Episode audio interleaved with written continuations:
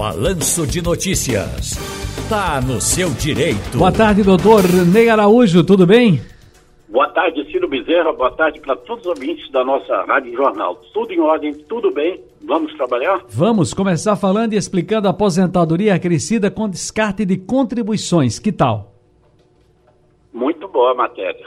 É, é possível, Ciro. Normalmente, o segurado, quando procura um advogado previdenciarista em busca de uma aposentadoria e que o advogado, depois de cálculos, projeções, estudos, verifica que, descartando aquelas contribuições menores, o segurado pode obter um benefício maior, o segurado de início fica assustado.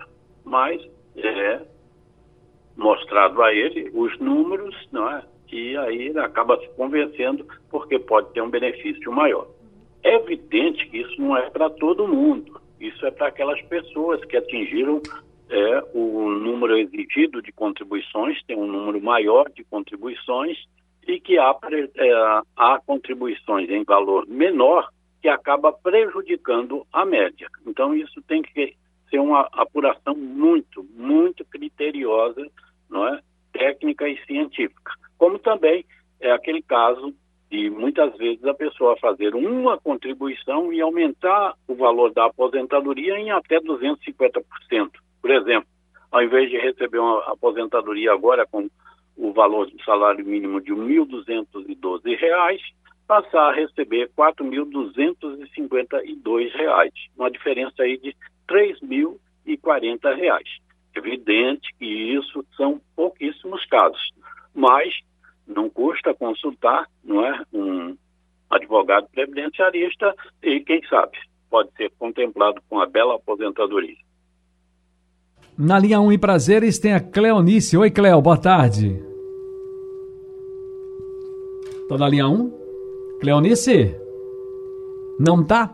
Voltamos então a tão debatida e falar da prova de vida do INSS. Atenção, pessoal, o telefone está livre, 3421-3148, tá? Libera a linha aí, por gentileza. Voltamos a tão debatida, doutor Ney, tão falada prova de vida do INSS. Ela pode deixar de ser obrigatória a partir deste ano. É, isso está tramitando na Câmara dos Deputados, não é isso?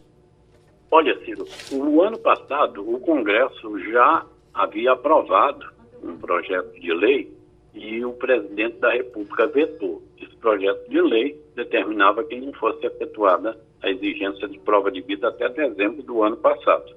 E o Congresso derrubou o veto do presidente da República em setembro. E por isso é que houve a suspensão.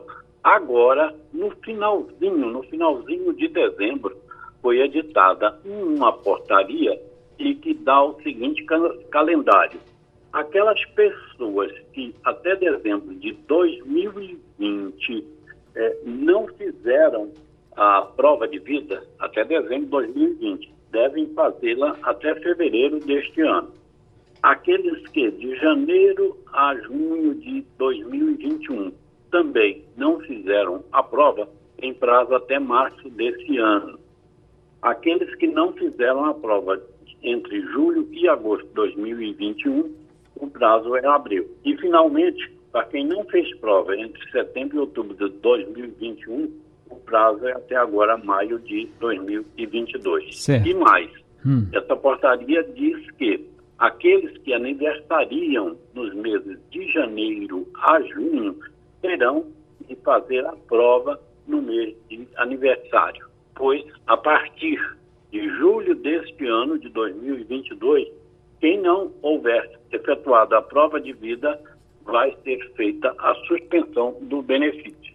Ed Eduardo do Cordeiro está na linha 1. Fala, Eduardo, boa tarde. Ei, aqui é Eduardo Brainer. Veja só, a, a gente, eu estou com um problema na prefeitura, eu trabalho na prefeitura do Recife, e está acontecendo que eu estou com um desvio de função.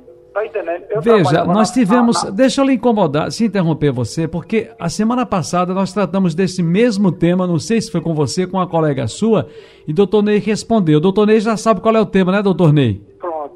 Bom, desvio de função tem, tem que ser pedida a correção administrativa se não for é, concedida a, administrativamente, não é? e a pessoa realmente tiver direito a essa classificação, ela poderá ser pedida judicialmente. Certo. Jaziel Rodrigues, de Beberibe, está na linha 2. Oi, Jaziel. É, boa tarde, Ciro. Boa. Ciro, vê bem, não é negócio com o INSS, não, mas como o doutor é advogado, pode ser que ele saiba disso. Vê bem, eu sou deficiente visual.